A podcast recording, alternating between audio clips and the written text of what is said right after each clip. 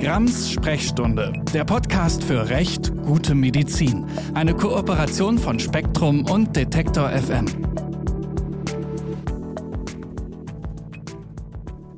Hallo und herzlich willkommen zu Grams Sprechstunde, dem Podcast für Recht, gute Medizin. Eine Kooperation von Spektrum der Wissenschaft und Detektor FM. Übrigens für euch vielleicht ganz interessant zu wissen, ein abonnierbarer Podcast in allen gängigen Podcast-Apps, likebar, teilbar, zum Verschicken an Freunde und Familie. Wir freuen uns, wenn wir gehört werden. Ich bin die Nathalie Grams, Ärztin und Autorin und begrüße, wie immer, hat ja hier schon Tradition, meinen Co-Host Christian Noppmann. Hallo Nathalie, ich grüße dich. Ich habe Hallo Christian vergessen, aber du kennst den Ablauf schon, wie ich sehe. Ja, äh, ich weiß, was ich dann sagen muss. Äh, also was die Hörer natürlich nicht wissen ist oder Hörerinnen, dass wir jedes einzelne Wort, was wir hier von uns geben, natürlich äh, geskriptet haben und auch äh, in mehreren Testläufen immer wieder aufnehmen, damit hier der spontane Flow auch äh, ja nicht einsetzt sozusagen. Aber das habe ich jetzt nicht abgemacht. Hey, super. okay. Äh, ja, schwieriges Thema heute, das wir als Wunschthema von euch bekommen haben. Dafür wirklich herzlichen Dank. Überhaupt super, super tolle Vorschläge, die wir von euch per Twitter, per äh, E-Mail bekommen oder auch die sich in Gesprächen mit euch ergeben. Wir schaffen das gar nicht alles. Wir können leider nur einen Podcast pro Monat machen. Mehr schaffen wir auch einfach von der Zeit her nicht. Aber dieses Thema interessiert, glaube ich, wirklich viele. Und es ist mal so ein bisschen abseits von unserer üblichen Alternativmedizin-Bashing-Tour. Genau. Es basht nämlich mal die Lobhudelei. genau, basht mal die richtige Medizin. Wir wollen heute sprechen darüber, wenn Medizin schadet oder auch wie Medizin schadet.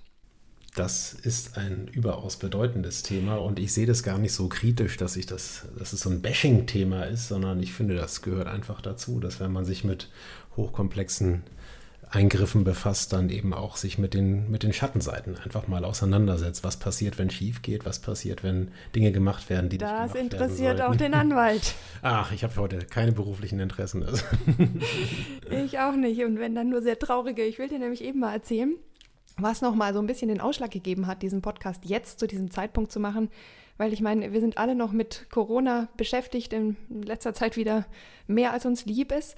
Und trotzdem ist eine Freundin von mir was ganz äh, Unschönes äh, passiert, was, glaube ich, ganz gut einleitet äh, in unser Thema und was eben gerade auch, weil wir inmitten einer Corona-Pandemie uns in der Medizin befinden, auch nicht unbedingt besser wird.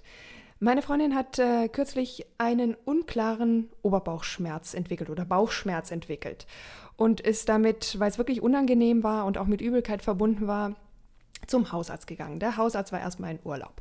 So ist es eben komplizierend. Passiert. Auch Ärzte und Ärztinnen machen mal Urlaub, aber äh, zum Vertretungsarzt gegangen und der hat natürlich erstmal gesagt, naja, könnte ja eine Magenschleimhautentzündung sein, Gastritis, haben sie Stress gehabt, verschreibe ich ihnen erstmal einen Magenschoner. Freundin gesagt, habe ich schon öfter mal probiert, hat mir nicht geholfen, aber ich probiere es nochmal aus nimmt den Magenschoner, Beschwerden werden nicht besser, ganz im Gegenteil, werden eher schlimmer, verziehen sich so ein bisschen in den Unterbauch und ruft beim Arzt an, Arzt ist im Urlaub. Also der zweite Arzt. genau.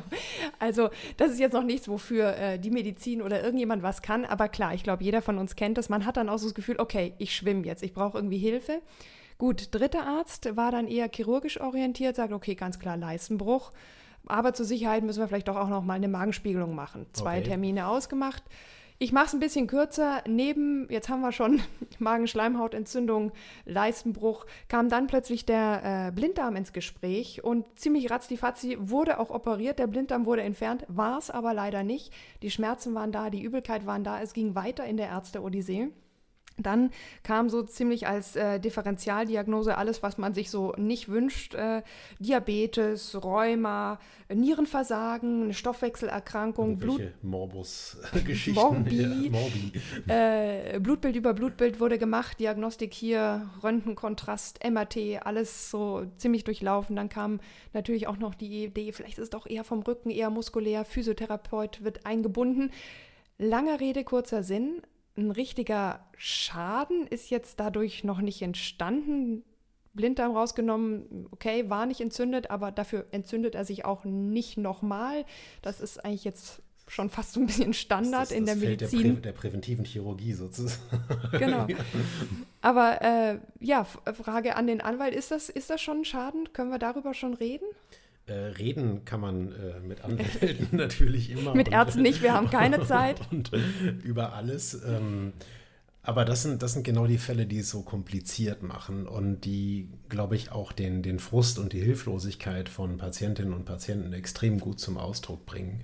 Dass einfach nicht komplett klar ist, was ist es und dass sie am Ende einfach immer noch relativ ratlos dastehen, obwohl sie jetzt diverse Arztkontakte gehabt haben, ihnen wurde was verschrieben, sie wurden operiert. Das ist, ich finde, schon ein ziemlich krasser Fall, muss ich sagen. Weil ich glaube, das ist relativ einer, normal. Aus meiner Sicht. Äh, aber von einem, äh, sage ich mal, Behandlungsfehler als solchem ich sage von vornherein, ich kenne die Akten nicht, äh, da würde ich mich gar nicht äh, auf den konkreten Fall einlassen, aber kann man hier wahrscheinlich noch nicht sprechen. Und also was ich so ein bisschen äh, mitgenommen habe, ist ja durchaus auch so eine Enttäuschung, weil äh, deiner Freundin wäre wahrscheinlich ist sogar lieb gewesen, so eine klare Aussage wie, hey, ist der Blinddarm, wird operiert, fertig, alles ist gut. Und das ist, glaube ich, immer noch so eine landläufige Vorstellung, dass das das Ziel einer ärztlichen Behandlung ist. Mir wird geholfen. Natürlich ist das der Anspruch auch des Arztes, aber wenn man das aus rechtlicher Perspektive betrachtet, kann es das eigentlich nicht sein, weil wenn man sich jetzt mal so ein bisschen in die vertragsrechtlichen Grundlagen begibt, ähm, es gibt einen Behandlungsvertrag, ist eine eigene Vertragsform im bürgerlichen Gesetzbuch seit 2013, wo ganz klar geregelt wird, was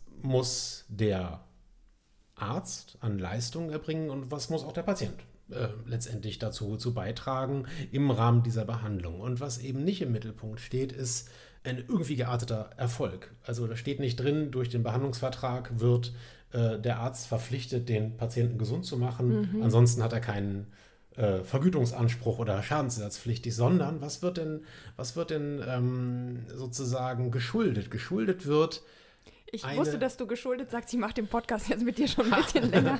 Sehr gut. Ähm, der wird zu einer Behandlung verpflichtet, aber nicht zu einem Erfolg. Und das ist meines Erachtens auch ganz äh, äh, absolut selbstverständlich, weil Medizin ist natürlich immer der Versuch und dieses äh, Blöde, wie wer heilt, hat Recht, äh, das, äh, das hör, hören wir ja immer wieder. Aber am Ende ist, äh, ist es da eine Heilkunst und ein Bemühen, einen Patienten wieder gesund zu machen. Und natürlich kann es auch im Einzelfall sein, dass es eben vollkommen unklare Diagnosen gibt und dass natürlich auch erstmal geschaut werden muss, was ist da. Und am Ende kann es auch durchaus sein, dass nach der Behandlung eben äh, das ernüchternde Ergebnis steht. Wir wissen es leider immer noch nicht und haben aber diverses probiert. Und ähm, ich glaube, dass es auch vollkommen, vollkommen gerechtfertigt ist. Also als ich angefangen habe, Jura zu studieren, Medizinrecht gab es ja äh, überhaupt nicht irgendwie im, im, Grundstudium, aber ich erinnere mich daran, dass meine erste Hausarbeit im äh, Zivilrecht, äh, Vertragsrecht tatsächlich eine, ähm, eine medizinrechtliche war. Da ging es nämlich um so Abgrenzungen, ähm, was ist ein Behandlungsvertrag? Den gab es damals noch nicht normiert, da musste geguckt werden, ist es ein Dienstvertrag, ist es ein Werkvertrag, wird ein Bemühen oder ein Erfolg geschuldet? Und genau solche Fragestellungen ging es. Und ich finde, dieser Behandlungsvertrag, den es seit 2013 im Zivilrecht gibt, durchs Patientenrechtegesetz ist eigentlich schon ein ganz, ganz großer Wurf. Denn ähm, man hat damals versucht, die bisherige äh, Rechtslage, die eigentlich nur als Rechtsprechung existierte, irgendwie in, in Gesetzesform zu gießen. Und ähm, ich kann das mal so ganz kurz äh, zusammenfassen und ich glaube, da kann man auch sehr schön dann diesen Fall so ein bisschen aufhängen, mhm. äh, und, um deine Frage zu beantworten. Ist da irgendwas schiefgelaufen oder ist da doch alles richtig gelaufen? Ähm, man fängt oder wir fangen mal damit an, was ist eigentlich die Verpflichtung? So, der Behandelnde ist verpflichtet, dem Patienten erstmal in verständlicher Weise zu Beginn der Behandlung und gegebenenfalls im Verlauf sämtliche für die Behandlung wesentlichen Umstände zu erläutern, insbesondere Diagnose, voraussichtliche gesundheitliche Entwicklung, Therapie und die zu und nach der Therapie zu ergreifenden Maßnahmen. Das da ist ein komplexer ich, juristischer Satz. da würde ich schon mal irgendwie Einspruch erheben.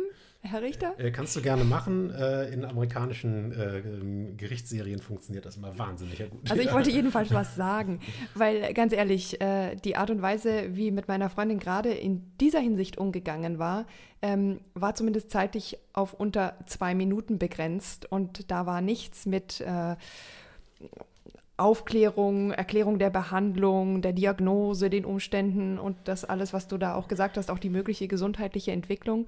Also ich glaube, ähm, das ist zwar juristisch sehr gut festgehalten und das ist auch super wichtig und richtig. Frage ist ja, wie viel kommt da davon im medizinischen Alltag an, sodass Patienten und Patientinnen wirklich davon profitieren. Hier in dem Fall würde ich sagen, das ist viel zu kurz gekommen. Es gab zwar immer ein Schlagwort, es gab immer eine Diagnose und es gab immer sofort ein To-Do. Operation, Medikament oder Weiterüberweisung an den nächsten Experten, Expertin. Ist das sozusagen okay? Ähm, ich glaube, es zeigt einfach ein ähm, darüber schwebendes Problem. Es wäre ja in Ordnung, wenn der erste Arzt, also der nicht im Urlaub war, sondern der, den, äh, der deine Freundin wirklich gesehen hat, sagt, ähm, ich weiß es wirklich nicht. Es ist vollkommen unklar, weil Bauchschmerzen können ja hunderttausend Ursachen haben. Mhm. Äh, ich habe selber eine äh, private Erfahrungsgeschichte mit einem Blinddarm, äh, der von einem Zahnarzt am Ende diagnostiziert wurde. Äh, Mache ich vielleicht irgendwann mal in der Weihnachtsfolge oder so, wo wir die schönsten Medizingeschichten auspacken. ähm, das das wäre ja in Ordnung, wenn man sagt, hey, ich weiß es wirklich nicht und wir müssen eine Differentialdiagnostik in irgendeiner Art und Weise stellen. Allein dieses, ich weiß das nicht, ich kann das im Moment nicht sagen, wäre ja schon Wert an sich. Das ist ja nichts Schlimmes, das ja. dem, dem, dem, dem Patienten oder jetzt seiner Freundin zu sagen. Aber ich glaube, in diesem Fall war es ja eher so, dass äh, ihr das Gefühl vermittelt wurde, erstmal, er wurde nur wahnsinnig kurz irgendwas erklärt und dann wurde sie weitergeschickt. Und dann kommt man ja auch nicht immer unbedingt wieder zurück. Ne? Wenn jemand jetzt sozusagen an fünf Stellen geschickt würde, man sammelt dort seine Diagnostikbefunde ein, kommt wieder zurück zu seinem Hausarzt, seiner Hausärztin, die hat dann Zeit, das alles für einen zu sortieren, zu besprechen, zu erklären. Könnte man ja sagen, okay, dann ist diese Aufklärung nicht am Anfang erfolgt, aber sie erfolgt im Verlauf der Behandlung und ist da ja auch unglaublich wertvoll und vielleicht sogar dann erst richtig angebracht, weil ja, man dann mehr weiß. Das ist ja, das ist ja ein, ein auch ganz wichtiges Thema, was auch gerade ganz äh, heiß im Gesundheitswesen diskutiert wird, nämlich die, äh, sage ich mal, intersektorale Kommunikation, nenne ich das mal hochgestochen. Also wie kommen Informationen von Arzt A zu B und von B zu A zurück? Äh, wie werden die unterschiedlichen Behandlungen, die vorgenommen worden sind, in irgendeiner Art und Weise abgeglichen? Stichwort ist hier elektronische Patientenakte. Das heißt, das soll alles kommen. Ähm, und eigentlich soll auch die Rückkommunikation, heute passiert das noch so mit den schönen Arztbriefen oder wenn äh, ein Arzt als Konsil hinzugezogen wurde. Ja, die dann drei Monate später ankommen. ja. Ich kenne das. ja, ja, auf Büttenpapier, ja. Per. Fax. Unterschätzt das Fax nicht. Als Rechtsanwalt brauche ich das noch fast jeden Tag. Ja. ähm, nein, aber das zeigt natürlich die Komplexität und auch die Schwierigkeit. Und ich glaube, wenn wir heute uns mit dieser Frage befassen, wenn Medizin schadet oder wenn, äh, dann, dann reden wir auch darüber, äh, wo, wo liegen die Defizite und die Schwierigkeiten, wenn Patientinnen und Patienten sich eigentlich nicht genügend mitgenommen fühlen und eben nicht in, wie das Gesetz es sagt, in verständlicher Weise eingebunden fühlen. Mhm. Ja, auf Augenhöhe auch. Ne? Da kommen wir später auch noch dazu. Ist, glaube ich, ein ganz, ganz wichtiger Punkt, gerade auch durch das Patientenschutzgesetz. Ist das richtig? Das Patientenrechtegesetz. Recht, ah, ja. Schutzrechte. Ah. Hoffentlich für den Schutz der Patienten. Das ist das Gesamtziel, ja. ja. Was ist denn, ähm, also ich fand diesen Behandlungsvertrag unglaublich spannend. Da noch was drin, wo man sagen muss, das ist auch für Patientinnen und Patienten gut zu wissen, weil ich glaube, jeder weiß das, wer schon mal eine Arztpraxis betreten hat, eine Klinik, man unterzeichnet ja da keinen Vertrag, den man vorher gelesen hat, wo man auch irgendwie Zeit für hatte. Wie ja, also, die, also im Rahmen der, der schriftlichen äh, Risikoaufklärung Versicherung äh, unterzeichnet man ja, in der ja. Tat gerade vor, vor Eingriffen, dass man über die Risiken aufgeklärt wurde. Und das ist auch unter anderem ein Bestandteil. Also äh, für unsere Hörerinnen und Hörer, die keine Scheu haben, ähm, sich mal mit juristischen Normen zu befassen, verweise ich super gerne auf Paragraphen 630a fortfolgende des bürgerlichen Gesetzbuchs, wo einfach die gesamten Voraussetzungen für den Behandlungsvertrag und die Mindestinhalte sozusagen geregelt sind. Also wir hatten schon, was ist Bestandteil, nämlich die versprochene Behandlung und der Patient ähm, muss eben äh, den äh, Behandler dafür bezahlen, es sei denn, er ist äh, gesetzlich krankenversichert oder privat krankenversichert. Und was ein ganz wesentlicher Punkt ist, das ist etwas, wo man sich als äh, Jurist äh, auch in einzelnen Haftungsfällen immer wieder unfassbar streitet. Das ist die Frage, nach welchem Standard hat eigentlich die Behandlung zu erfolgen. Und das äh, ist gesetzlich auch festgelegt, nämlich die Behandlung hat nach den zum Zeitpunkt der Behandlung bestehenden allgemein anerkannten fachlichen Standards zu erfolgen, soweit nicht etwas anderes vereinbart ist. Mhm. Der Satz ist klar, äh, wirft aber 100.000 Fragen auf, nämlich am Ende kondensiert sich das immer oder, oder fokussiert sich auf die Frage, was ist der fachliche Standard zum Zeitpunkt der Behandlung? Ja, und da gibt es ja auch oftmals nicht nur einen. Also ich denke, wir als Ärztinnen und Ärzte müssen ja auch informieren, was sind die Alternativen? Genau. Ähm, also wenn ich äh, mehrere Behandlungsoptionen zur Auswahl habe, muss im Rahmen der Aufklärung eben auch auf Alternativen zu den Maßnahmen hingewiesen werden, wenn die, sage ich mal, gleichermaßen indiziert und üblich sind und gerade im Vergleich zu Belastungen, Risiken oder Heilungschancen vergleichbar sind, sage ich mal, mit der Standardtherapie. Interessant wird's und ich weiß, wir hatten uns vorher darüber verständigt, dass wir das Thema heute so ein bisschen ausklang machen wollen, aber es bleibt nicht ganz aus, ist wie mit alternativen Behandlungsmethoden äh, umgegangen wird. Wir hatten das Thema. Also in Alternativen in Anführungsstrichen, nicht wirklich gleichwertigen, sondern. Die äh, Alternative zur Medizin sozusagen, äh, wenn man ganz böse ist. Wir haben das Thema in unserer Heilpraktiker-Folge ja ähm, äh, ein bisschen vertieft behandelt und diese alternativen Behandlungsmethoden dürfen eben nur dann angewendet werden, wenn dadurch kein Schaden entsteht, der bei Anwendung wissenschaftlich anerkannter Heilmethoden vermieden worden wäre. Wissen, glaube ich, auch nicht so viele. Naja, äh, ich glaube, dass das Wissen ist bestimmt da, aber die äh, Bewertung dessen, ob das tatsächlich so ist, differiert von Anwender zu Anwender ganz gewaltig. Machen wir einen eigenen Podcast zu. Bitte lass uns jetzt nicht da einsteigen. Genau. Und wie gesagt, das wenn man das alles zusammenfasst, dann muss man eben sagen, äh, die Behandlung hat eben zum, nach den zum Zeitpunkt der Behandlung bestehenden allgemein anerkannten fachlichen Standards zu erfolgen. Und was das heißt, hängt immer vom individuellen Einzelfall ab. Das mhm. ähm, setzt auch Ärzte äh, in eine sehr hohe Verantwortung äh, hinsichtlich ihrer, ihrer Fortbildungsverpflichtungen, äh, weil der Bundesgerichtshof hat schon vor Jahrzehnten gesagt, also Ärzte müssen sich bis zur Grenze des persönlich Zumutbaren ständig auf dem laufenden Stand halten in dem Bereich, in dem sie tätig sind. Mhm. Und äh, das reicht nicht aus, auch auf Leitlinien zum Beispiel nur zu rekurrieren. Leitlinien können extrem wichtige Erkenntnisquellen sein, aber auch die sind ja schon äh, vom, vom Zeitpunkt der Veröffentlichung zum Zeitpunkt der fraglichen Behandlung oftmals mehrere Jahre alt, wo sich was geändert haben kann. Und ähm, also es gibt im Prinzip keinen Kompass, wo man sich, sage ich mal, so rechtstreu verhalten kann, sagen muss, wenn ich das so mache, wie das da drin steht, dann bin ich immer auf der sicheren Seite, sondern das ist immer eine Frage wirklich des aktuellen Standes der medizinischen Und Erkenntnisse. auch der Umsetzung auf den individuellen Patienten, die Patientin mit Vorerkrankungen in einer besonderen Lebenslage. Das ist ja wirklich auch, was die Leitlinien sagen, ja nicht, mach das immer und für alle Patienten äh, nee, so, sondern also, hier transportieren wir den wissenschaftlichen Kenntnisstand und bitte passt das an auf den Patienten, die Patientin, die jetzt vor dir sitzt. Genau, also die Arbeitsgemeinschaft der wissenschaftlich-medizinischen Fachgesellschaften, die AWMF, verweist auch in jeder Leitlinie immer wieder darauf, das hier ist kein äh, keine allgemeinverbindliche äh, Empfehlung oder Vorgabe, sondern muss immer äh, abgezirkelt werden ähm, im konkreten Anwendungsfall. Und es kann sogar sein, dass von Leitlinien abgewichen werden muss. Mhm. So, und das macht das Ganze aber auch so, so schwierig, gerade in äh, sehr besonderen medizinischen äh, Situationen, wo auch ein besonders hohes Risiko besteht, meines Erachtens. Ja. ja. Aber wir wollen ja heute wirklich auch darüber sprechen, was passiert, wenn es schief geht, was passiert, wenn Behandlungsfehler geschehen sind, wenn die vorliegen oder auch wenn ich die als Patientin, als Patient vermute, was kann ich dann tun? Ähm, mal ganz kurz vorab, was passiert, wenn ein wirklicher Behandlungsfehler vorliegt? Ähm, also wenn ein Behandlungsfehler vorliegt, äh, der kann ja äh, auftreten im Rahmen der äh, Risikoaufklärung, im Rahmen der Diagnostik, im Rahmen der Indikationsstellung, im Rahmen des Eingriffs. Und wenn es da tatsächlich also zu einem Fehler kommt, der zu einem Schaden führt letztendlich, dann ähm, zivilrechtlich gesehen entsteht ein Schadensersatzanspruch. Ähm, das Ganze kann auch strafrechtliche Konsequenzen haben, weil wir uns äh, bei einem Heileingriff, der sozusagen dann nicht mehr rechtmäßig erfolgt, ist auch im Bereich der fahrlässigen oder gegebenenfalls sogar grob fahrlässigen oder vorsätzlichen Körperverletzungen befinden.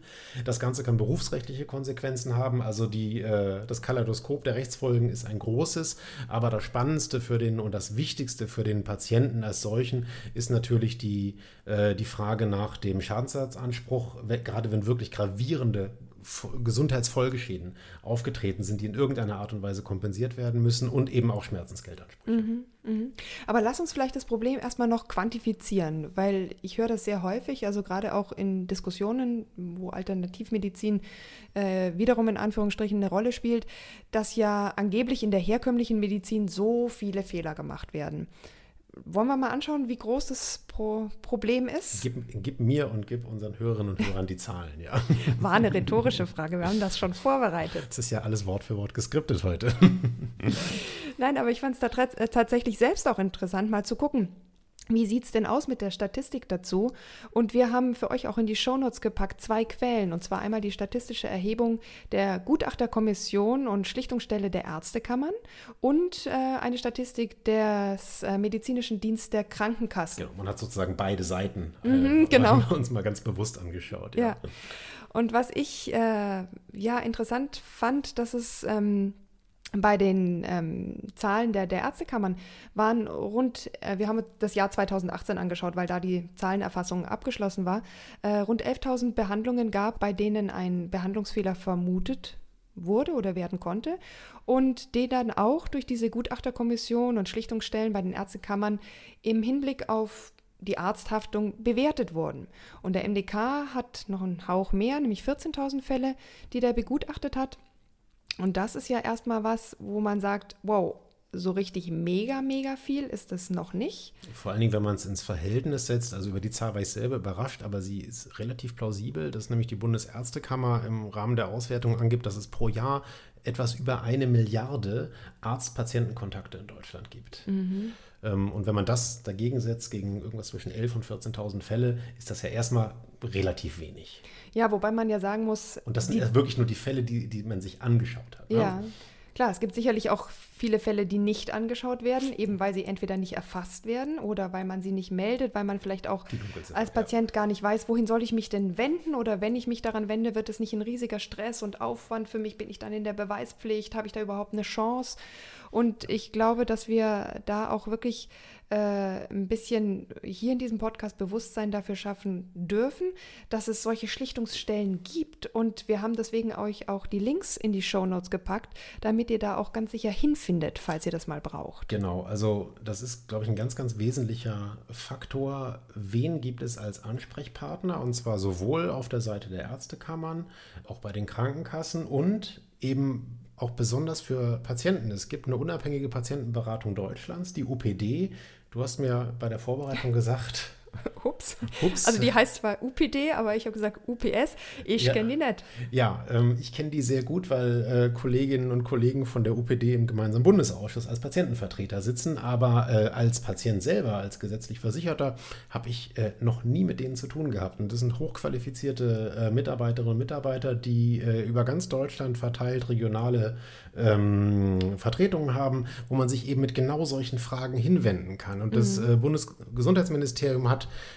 eine sehr, sehr, sehr informative Seite dazu auch gemacht, nämlich zum Thema Patientenrechte insgesamt und verweist auch nochmal auf die unabhängige Patientenberatung Deutschlands, hat einen super Ratgeber Patientenrechte rausgebracht, ähm, zwar noch mit dem äh, alten Gesundheitsminister Gröhe, aber es hat sich jetzt rechtlich äh, zwischen Herrn Gröhe und Herrn Spahn nicht so wahnsinnig viel geändert. Das heißt, äh, nur, weil Herr Gröhe, nur, weil Herr Gröhe, drauf ist, äh, hat äh, dieser Ratgeber, glaube ich, immer noch einen hohen informativen Wert.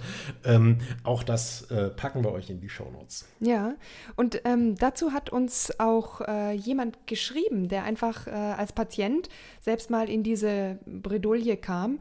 Ähm, und weil wir diesmal in diesem Podcast äh, ganz bewusst keinen Gast eingeladen haben, weil wir gedacht haben, wir können eh diese ganzen Themen kaum selbst unterbringen, wollen wir aber hier zumindest eine Hörerinnen- oder Hörerstimme zu Wort kommen lassen. Uns wurde geschrieben, es gibt ein recht sensibles Thema, das aus meiner Erfahrung heraus für sehr viel Verwirrung unter vielen Menschen, mutmaßlich geschädigten Patienten sorgt.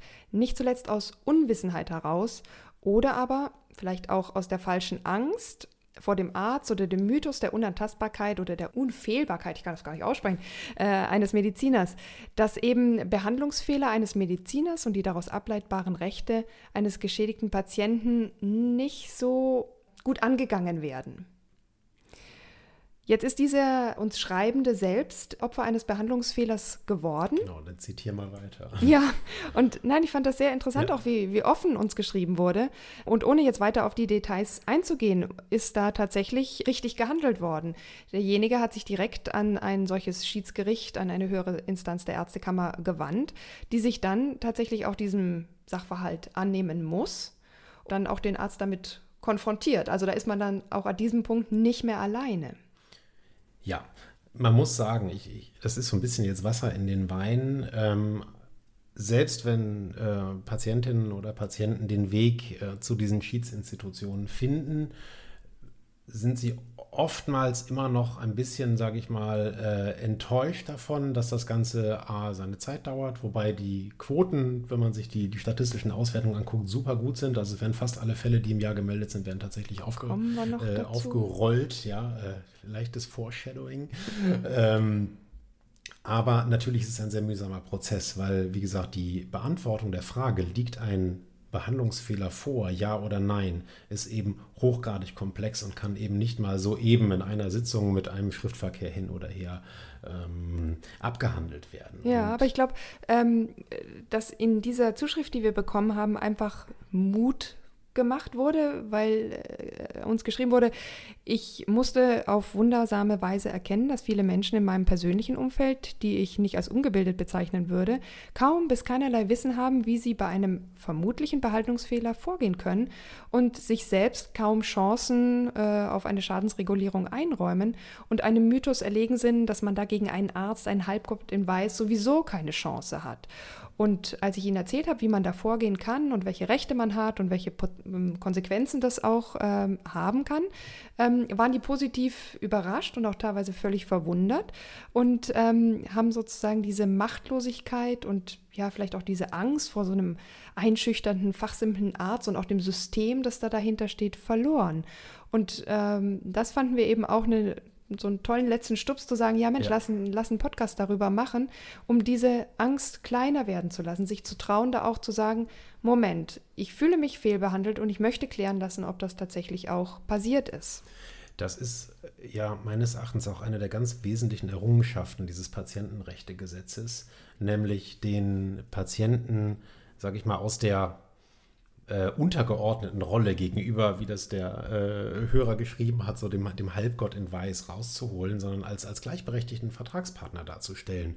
Und natürlich gibt es ein großes Gefälle, denn es gibt einen riesen ähm, Vorsprung und eine Überlegenheit, was das Fachwissen angeht auf der ärztlichen Seite, aber daraus erwächst natürlich gleichzeitig auch eine ganz große Verpflichtung, den Patienten das in patientengerechter Sprache tatsächlich zu vermitteln. Und das Gesetz sagt auch, der Behandelnde ist verpflichtet, dem Patienten in verständlicher Weise zu Beginn der Behandlung und so weiter erforderlich im Verlauf sämtliche für die Behandlung wesentlichen Umstände zu erläutern. Und dieses in verständlicher Weise macht natürlich klar, der, der Patient hat einen Anspruch darauf, äh, nicht nur, dass er, in, äh, sage ich mal, monodirektional irgendwas verm- äh, äh, als Information vorgesetzt bekommt, sondern er hat auch ein Recht darauf, dass er das verstehen kann und entsprechend auch in eine Lage versetzt wird, dann gegebenenfalls sogar den Behandlungsprozess durch Entscheidungen mitgestalten zu können. Naja, zumal ich als Patient, Patientin ja viel näher an meinem Körper dran bin, sehr viel mehr weiß, was mir fehlt, wo ich Schmerzen habe, wie sich die Schmerzen anfühlen.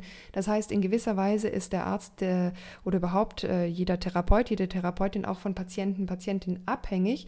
Und insofern ergibt sich da eigentlich im besten Fall eine Art Komplizenschaft, diesen Fall gemeinsam zu lösen und nicht Ja. ein Gegeneinander. Ja, das ist ja dieses klassische Shared Decision Making, was gerade bei längeren Behandlungsstrecken äh, unabdingbar ist. Also wo es eben nicht mehr nur so geht, ach ja Gott, Sie haben, äh, Sie haben das und das, äh, Medikament X hilft, geht zur Apotheke, sondern wo man den Patienten wirklich mitnimmt und auch gegebenenfalls über eine längere medizinische Betreuungsstrecke begleitet. Das funktioniert zunehmend sehr, sehr, sehr gut, wenn man sich die Bereiche der Onkologie anguckt, wo äh, natürlich aufgrund der Schwere, der Schwere der Erkrankung äh, Patienten sowieso wenn sie mit Krebs konfrontiert sind, in einer ganz, ganz schwierigen psychischen Verfasstheit sind, ähm, aber auch zunehmend tatsächlich, wenn es gute onkologische Angebote sind, wirklich mitgenommen werden. Wir haben uns da mal mit Jutta Hübner darüber unterhalten. Das fand ich unglaublich faszinierend, wie sie das geschildert hat. Und da ist man natürlich äh, schon sehr, Bekannte sehr. Onkologin. Ja, da ist man schon viel weiter äh, als noch vor 10 oder 15 Jahren, wo sich gerade auch diese,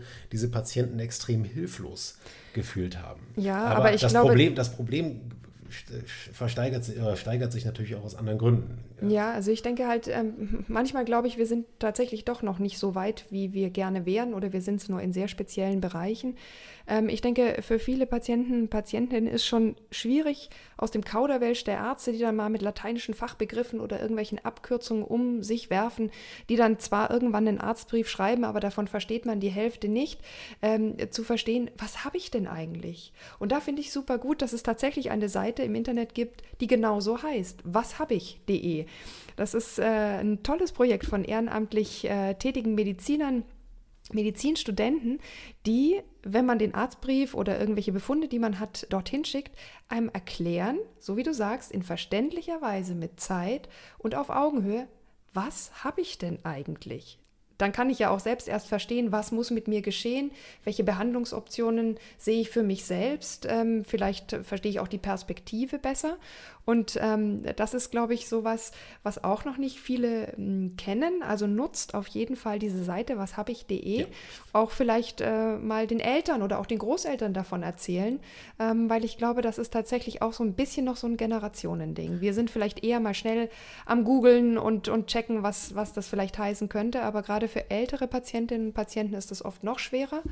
Und das ist auch eine ganz wichtige Seite. Ja, also ich finde das Projekt auch ganz, ganz großartig, als ich da vor ein paar Jahren zum ersten Mal von gehört habe. Ich glaube, das ist initiiert worden. Äh, ich korrigiere mich in der nächsten Folge, wenn es falsch ist. Ich glaube wirklich von Medizinstudentinnen mhm. und Studenten, die das ehrenamtlich gemacht haben, tolle Förderpreise äh, bekommen, ähm, was schön ist, aber das ist äh, wirklich eine ganz, eine ganz wichtige Arbeit, die dort geleistet wird. Und ähm, wir hatten uns auch im, Vorfeld schon mal äh, auch, ja, mit diesen ganzen Herausforderungen befasst, äh, denen sich eine Patientin, ein Patient gegenüber äh, sieht, wenn sie erstmal in so einem medizinischen Prozess irgendwie drinsteckt. Und da haben wir gesehen, das Problem ist schon vernünftig aufzuklären. Das Problem ist, dass das Ganze vernünftig dokumentiert wird. Und wenn wir uns heute die, auch die, die strukturellen Voraussetzungen im, im Gesundheitswesen angucken, wir hatten in der Pflegefolge, äh, haben wir es ja wirklich äh, hautnah auch aus der, aus der Praxis erfahren, äh, Zeitmangel, Bürokratisierung, Technologisierung, der ständige Fortschritt, äh, der berücksichtigt werden muss, die Arbeitsbedingungen,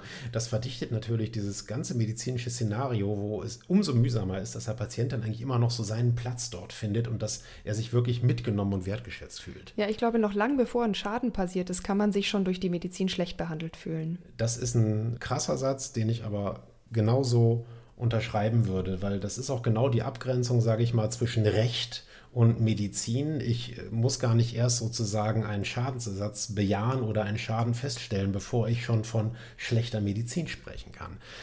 Diese ganzen Veränderungen sind aber auch die Gründe. Du hast ja äh, die Zahlen von den, ähm, von den Schlichtungsstellen und vom MDK genannt. Das sind auch die Gründe, warum über die letzten Jahre insgesamt, also es gab immer wieder ein paar Schwankungen, aber die Zahl der äh, Behandlungsfehler, zumindest die der Begutachteten und die vor Gericht verhandelt worden sind, angestiegen sind. Also Medizin wird immer komplexer, das Wissen ändert sich exponentiell und aber eben auch die Bewusstseinsschaffung von Patienten nicht machtlos zu sein. Stichwort Halbgott in Weiß. Ähm, das hat sich alles geändert und deswegen ähm, hat man tatsächlich, wenn man nochmal auf die Zahlen zurückkommt, äh, in, in den letzten Jahren, also ich vergleiche, also sag mal von vor 20 Jahren bis heute, hat man doch einen, einen, deutlichen Anstieg dieser, dieser Fälle. Ja, und man sieht ja auch, oder das hat mich zumindest beruhigt, man kann das nicht nur melden und äh, dieser Schlichtungsstelle vortragen, sondern das wird tatsächlich auch bearbeitet und in vielen Fällen auch bejaht. Also es ist nicht so, dass man da keine Chance hat. Wir hatten uns hier mal nochmal die Fälle von 2018 angeschaut von den Ärztekammern. Da sind immerhin 1817 Fälle dann bejaht worden und zwar sowohl was einen Risikoaufklärungsmangel ähm, betrifft, Nein? Ja, fast.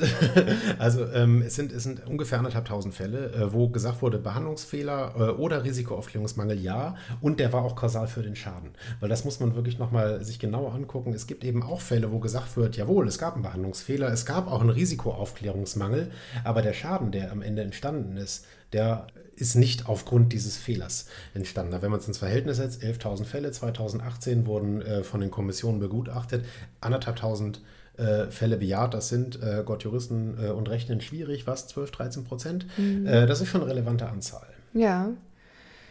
Es ist natürlich aber auch so, wenn der Schaden erstmal passiert ist, wird er durch diese Bejahung ja auch nicht wieder gut. Und ähm, ich glaube, dass auch die Gründe für solche Behandlungsfehler unglaublich zahlreich sind. Das kann eine falsche Diagnostik sein, eine falsche Indikationsstellung. Es können natürlich auch gerade bei operativen Eingriffen oder überhaupt bei Eingriffen ähm, auch handwerkliche Fehler sein. Es gibt auch unnötige Eingriffe. Ich, ich habe da immer noch aus meinen Studienzeiten diese Exploration des Kniegelenks oder sowas in Erinnerung, wo man einfach mal geguckt hat, wie auf so einem Sightseeing-Trip, ach Mensch, da sind ja kleine Gelenkstörungen, äh, ist ja hübsch. Da haben wir wieder zugemacht und dann vielleicht nochmal operiert. Also gibt natürlich auch richtig viel ähm, Quatsch und überflüssige Operationen, überflüssige Eingriffe. Es gibt natürlich auch die falschen ähm, Medikamente, wobei wir vielleicht an der Stelle nochmal einen kleinen ähm, Zwischenpunkt machen sollten. Auch richtige Medikamente können Nebenwirkungen haben, die jetzt aber nicht als Behandlungsfehler gelten. Ich sage mal ganz lapidar, mein Lieblingssatz ist ja immer so ein bisschen keine Wirkung ohne Nebenwirkung. Äh, ganz genau. Also äh, Nebenwirkungen oder ähm, äh, oder generell Risiken gehören ja zu jedem medizinischen Eingriff mit dazu. Das ist, äh, wie gesagt, der berühmte äh, Beipackzettel, wo ich mit meinen Großeltern über Stunden diskutiert habe, dass das, was da drin steht, natürlich aus irgendwelchen Gründen sein muss.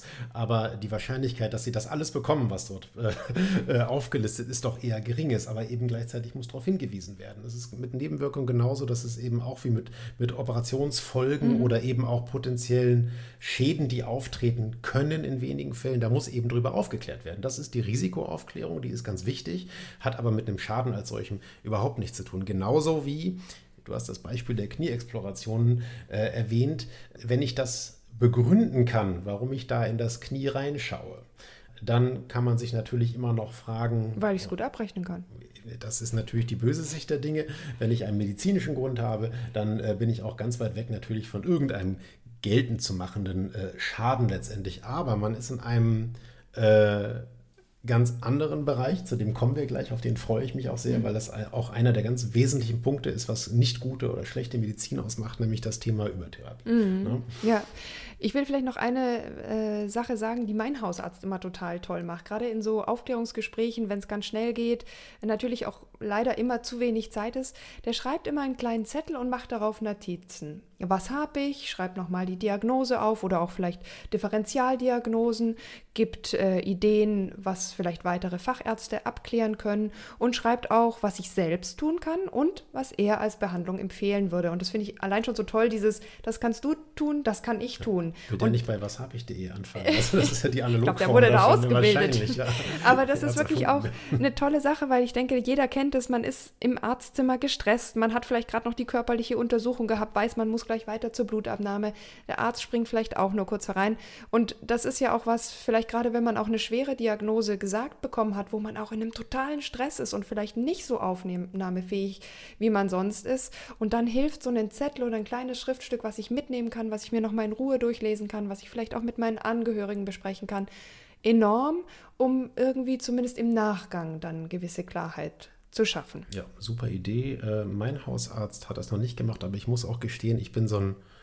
Du gehst ja nie.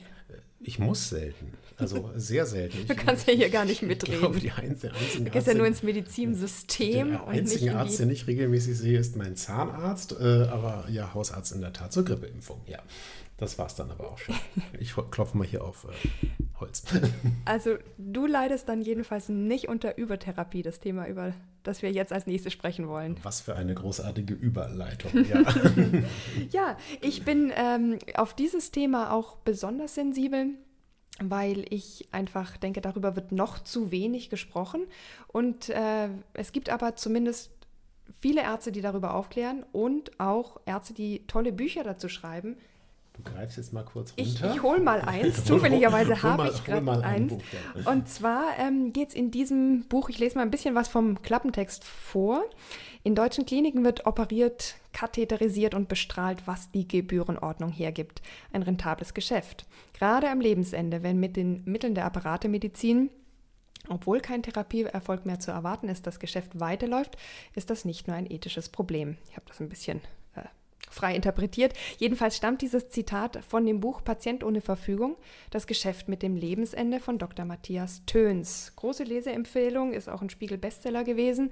Ist halt jetzt nicht so das mega angenehme Thema, aber ich glaube, das Thema Übertherapie geht jeden von uns an, nicht nur am Lebensende.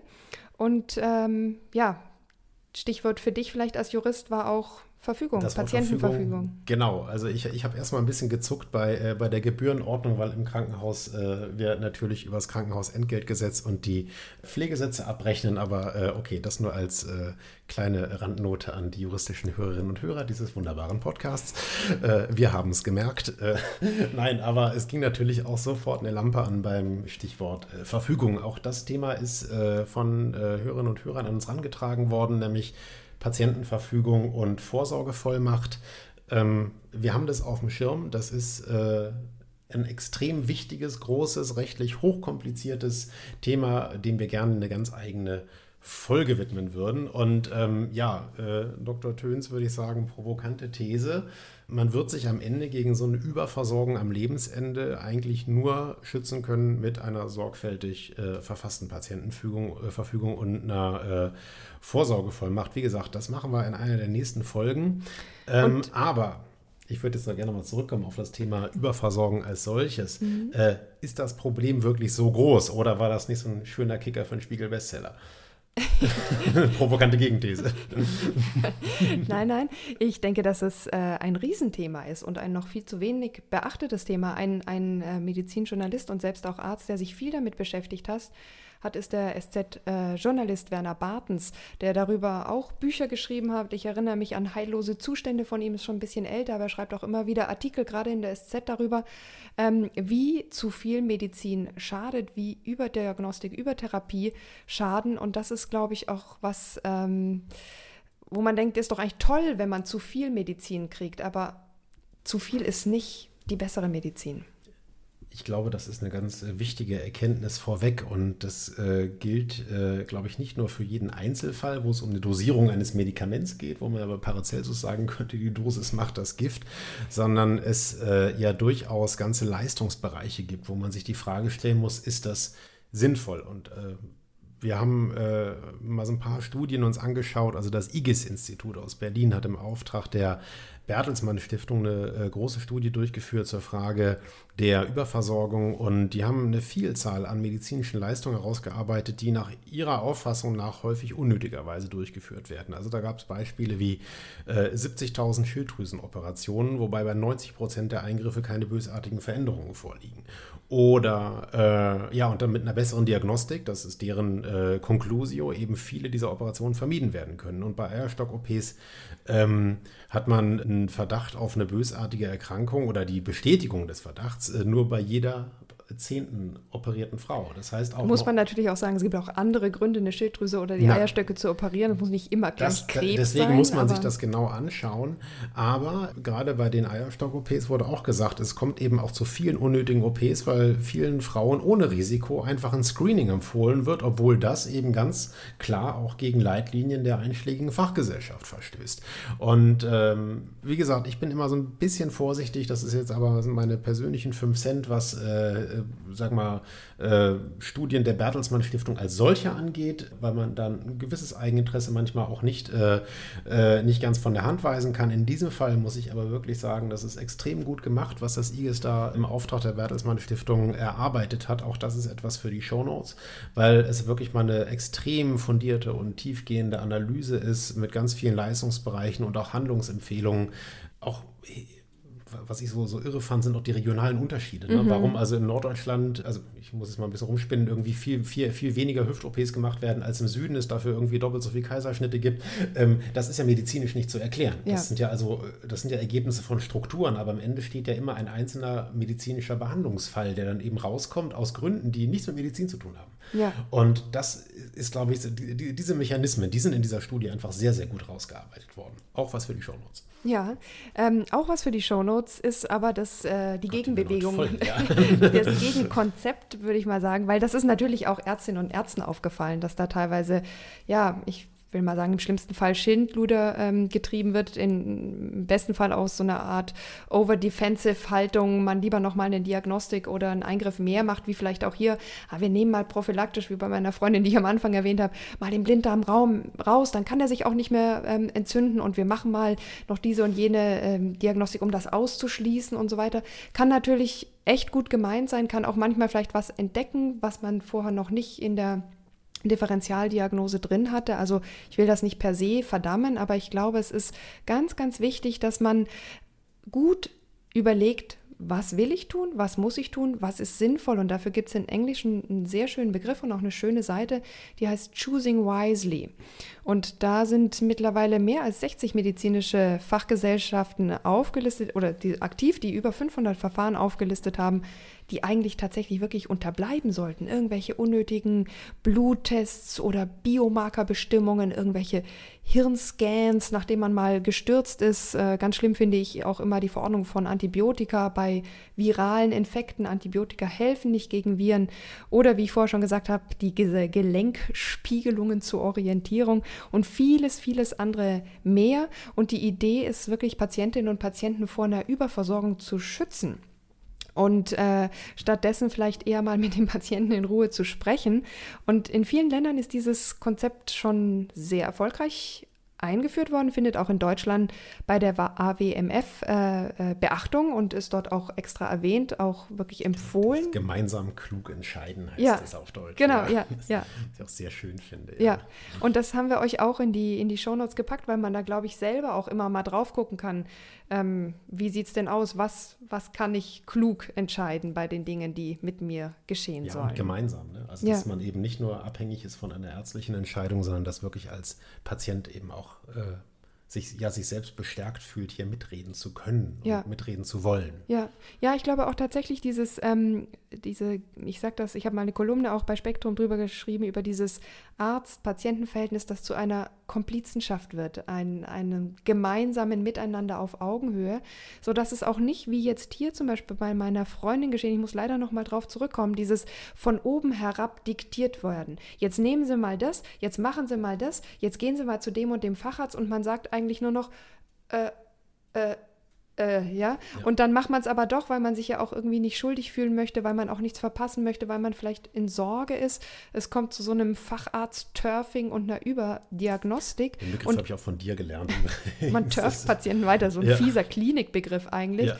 Aber es passt, glaube ich, manchmal, dass man einfach sagt, okay, ich kann nichts finden, auch schiebe ich einfach mal weiter. Dann habe ich das Problem, in Klammern den Patienten, die Patientin vom Tisch und das ist natürlich auch so ein Fall, wo einem nicht direkt geschadet wird. Keiner dieser Ärzte, der Ärztin möchte einem ja was Böses, aber man fühlt sich eben auch nicht gut behandelt. Man fühlt sich durchgeschleust, man fühlt sich degradiert zu einem Fall, zu einer Nummer, zu einem Problem.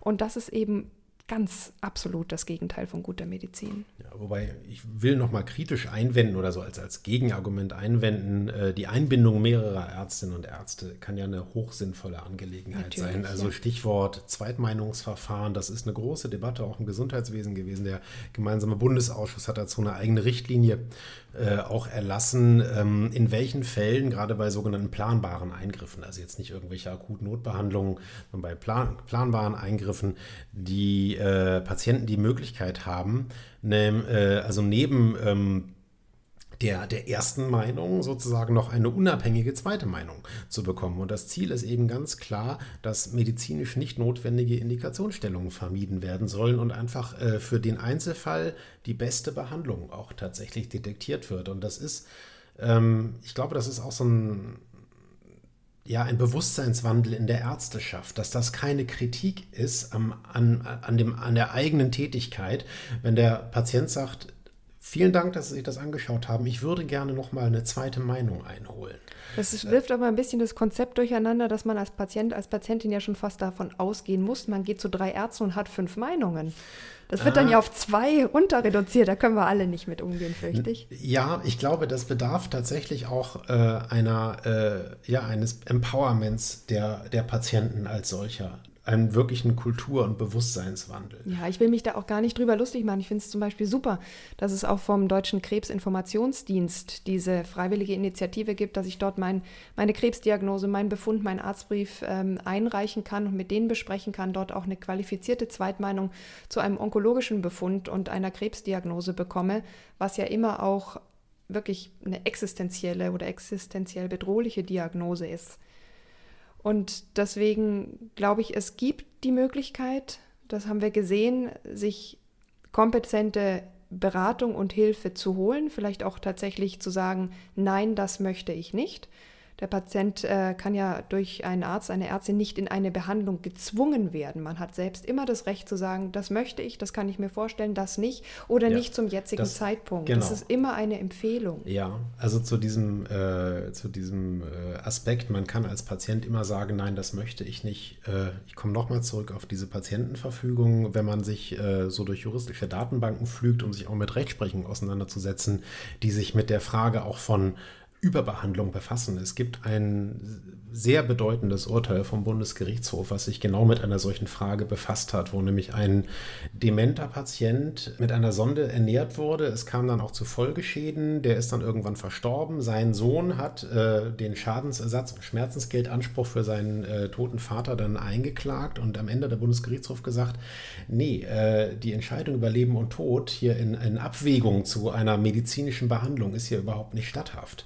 Es gab keine Patientenverfügung. Ähm, Jakob Simmank hat Zeit, in der Zeit dazu einen super Artikel geschrieben, die nochmal dieses gesamte Dilemma Überversorgung am Lebensende und fehlender eigener Wille äh, darstellt. Das wollte ich nur noch mal so ein bisschen äh, dagegen setzen, weil ich glaube, das ist ein ganz, ganz, ganz wichtiger äh, Aspekt, den man sich auch wirklich verdeutlichen muss. Man sollte sich Gedanken darüber machen zu einem Zeitpunkt, wo es wirklich noch geht. Mhm. Ja, ja, auf jeden Fall. Und äh, zu all den Zeitpunkten, wo man das selbst entscheiden kann, kann und darf man das auch entscheiden. Ja, genau. Oder sagen, das möchte ich mir nochmal überlegen oder da frage ich lieber nochmal zum Beispiel bei so einer Zweitmeinungsstelle nach. Dafür hat ja, glaube ich, auch das Patientenrechtegesetz, jetzt sage ich es richtig, wirklich eine enorme Verbesserung gebracht. Ja, es ist einfach ein Bewusstseinswandel, der dadurch zumindest initiiert worden ist. Das dauert sicherlich noch, bis das wirklich flächendeckend in, in der, im, äh, im Bewusstsein angekommen ist. Ja, und ich glaube auch wirklich in der Versorgung ja. und tatsächlich auch im Bewusstsein auf beiden Seiten, auf Patientenseite, auf Ärzten- Therapeutenseite. Ja. Ich glaube, es braucht noch ein bisschen.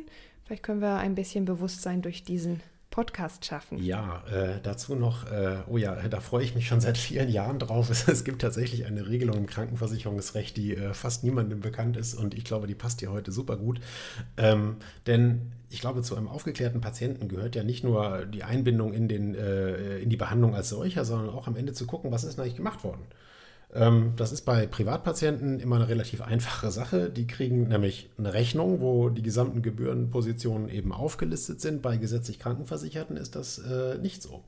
Und viele sagen, Herrgott, ich weiß ja überhaupt nicht, was da letztendlich erbracht und abgerechnet worden ist. Es gibt aber eine ganz einfache Möglichkeit, dass auch gesetzlich Versicherte das äh, bekommen, nämlich äh, die haben einen Anspruch auf eine sogenannte Patientenquittung. Und zwar entweder kann man die direkt vom Arzt bekommen, ich glaube gegen Gebühr von einem Euro pro Quartal, müsste ich plus mal gucken. Äh, ja, äh, plus Porto. Oder man kann sich die Aufstellung auch durch die Krankenkasse direkt anfordern lassen. Das ist durchaus eine spannende Kiste, sich mal als gesetzlich Krankenversicherte, und das sind ja immerhin 90 Prozent der äh, Menschen in Deutschland, sich anzuschauen, was ist denn tatsächlich dort im Einzelnen gemacht worden. Also jetzt mal, wenn es über reine Routinen, also Grippeimpfungen etc. pp. geht, sondern komplexere Eingriffe, da kann das schon sehr spannend sein, sich mal anzugucken, was ist mit mir eigentlich gemacht worden, um dann eben aus dem Bewusstsein zu kriegen, bin ich denn überhaupt in diesem Prozess anständig eingebunden worden? Hm. Also du meinst, wenn man sich schon nicht so gut behandelt fühlt, dann weiß man jetzt wenigstens, was es gekostet hat, oder? Ah, Joki. Nein, aber ich meine, das gehört ja alles zusammen. Also im besten Fall hat man sich ja gut. Gehört ja auch einfach zur, zur, Selbstbestimmung und zur Aufklärung Absolut. dazu. Natürlich. Mhm. Das ist wie, äh, wie im Restaurant. Ich will nicht nur wissen, was ich gegessen habe, sondern auch, was es gekostet hat am Ende. Ne? Und mich dann gegebenenfalls beschweren zu können, wenn es nicht gut war. Ja, oder wenn du nicht das bekommen hast, was dir versprochen wurde. Also Genau. das ist ja wirklich auch. Ja, wenn es dann eben doch nicht die, äh, was war, äh, nicht der Steinbutt, sondern das Pangasiusfilet gewesen ist oder sowas, ja. Lass uns mal zum Ende kommen, zumindest Ja. so langsam. Ich hatte in der Vorbereitung noch einen tollen Artikel äh, mit äh, Jan Tur Turczynski ähm, gelesen, die äh, Reporterin, Medizinwissenschaftsreporterin für den Bayerischen Rundfunk ist. Und sie hat auch ein Interview dazu gegeben. Und sie sagt ganz am Ende, ich hoffe, dass wir eine Medizin bekommen, die nicht so technik- und Ökonomie fixiert ist, sondern sich wieder mehr auf den Patienten, die Patientin besinnt. Dass wir ausreichend Ärzte, Ärztinnen und Krankenhäuser mit Bedingungen haben, die den Patienten Ruhe finden lässt, um genesen zu können. Und ich glaube, das ist nochmal ein ganz, ganz wichtiger Punkt, den wir noch gar nicht angesprochen haben, weil nicht immer weiß man, was man hat. Nicht immer findet man was. Nicht immer hat man was. Manchmal fühlt man auch etwas, was man keiner Diagnose, keinem ja, körperlichen Korrelat zuordnen kann. Ja, auch das- Und ich finde, das muss man in gewisser Weise auch akzeptieren. Es gibt nicht immer eine gute Diagnose, es gibt nicht immer eine Behandlungsmöglichkeit oder keine so richtige. Also gerade bei so ein bisschen mh, schwierigen Diagnosen, wie ich sage, zum Beispiel äh, ein Reizdarmsyndrom, eine leichte depressive Verstimmung. Es ist oft schwierig, da mit gut umzugehen und auch zu akzeptieren, da kann man nicht viel oder auch manchmal nichts machen. Da schließt sich ja der Kreis zu dem, was wir ganz am Anfang gesagt haben, dass nämlich äh, das, was in einer ärztlichen Behandlung passiert, eben nicht der Erfolg am, immer äh, sozusagen am Ende steht, sondern das ist eben die Behandlung als solches. Und eine Behandlung kann tatsächlich, die ja ganz komplex ist, auch darin bestehen zu sagen, wir können nichts tun. Das heißt aber nichts, dass wir nichts tun können. Das finde ich einen ganz, ganz wichtigen Punkt. Auch das, das ist der palliative Gedanke. Wir können begleiten, wir können Symptome lindern, Beschwerden lindern. Wir können aber auch einfach menschlich an die Hand nehmen und sagen, ich bin für Sie da. Sie sind nicht allein. Wir lassen Sie nicht alleine. ist ganz Weil ich höre ganz häufig in Alternativmedizin-Diskussionen, ja, ich war aber austherapiert. Wir lassen Patienten nicht alleine. Das wäre Ja. zumindest mein Wunsch, dass man da auch nicht irgendwie so ein schwarzes Loch ähm, kreiert, in das man verzweifelte Menschen hineinschubst und sagt, ja, Pech, die Medizin hat eben noch nichts gefunden.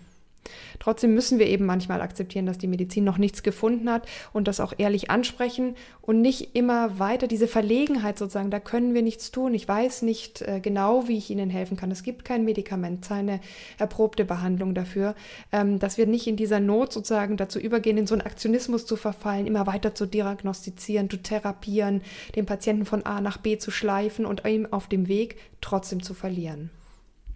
Das ist schon fast ein Schlusswort, oder? Also fast. Fast. Also ich denke wirklich, äh, wichtig ist äh, so ein bisschen ganz banale, wie soll man sagen, so, so, so Sprüche wie weniger ist mehr, Ehrlichkeit ist Trumpf. Das sind so Sachen, ich glaube, das ist uns in der Medizin ein bisschen verloren gegangen. dann äh, sollte man das wiederfinden. Und ich meine, da arbeiten ja jeden Tag zigtausende Menschen dran, äh, einfach auch für das Wohl äh, aller Patientinnen und Patienten. Und was ich immer so wichtig finde, ist, dass man das sowohl vom System her begreift und diese, dieser Probleme sich annimmt, aber am Ende auch immer wieder zurückkommt äh, und diese Patientenperspektive und Patientinnenperspektive einnimmt, die sich ja mit ganz individuellen Problemen wirklich hilfesuchend an, äh, an jemanden wenden, von dem sie hoffen, dass er ihnen irgendwie helfen kann. Also sie nicht vielleicht heilen kann, aber ihnen wirklich helfen kann. Und das, was du gerade beschrieben hast, ist ja, wäre an Hilfe ja schon so viel wert. Und das sollte eigentlich dann, wenn man wieder auf die systemische Ebene hochgeht, ja auch irgendeine Entsprechung in diesem System finden können. Nämlich Platz für und Zeit für den Patienten, äh, damit es eben zu einem guten Miteinander kommt tatsächlich. Ja, vielleicht auch Abrechnungsmöglichkeiten dafür, dass man einfach sagt, ich kann und ich darf mich auch mit einzelnen Patienten oder einer Patientin äh, länger hinsetzen und diese Dinge mal wirklich von Grund auf erklären. Ja, sprechende Medizin. Da haben wir es wieder. Ganz, ja. ganz wichtig, ja. Deswegen heißt es ja auch Grams Sprechstunde, der Podcast für Recht, Recht. gute Medizin. Grams Sprechstunde, der Podcast für Recht, gute Medizin. Eine Kooperation von Spektrum und Detektor FM.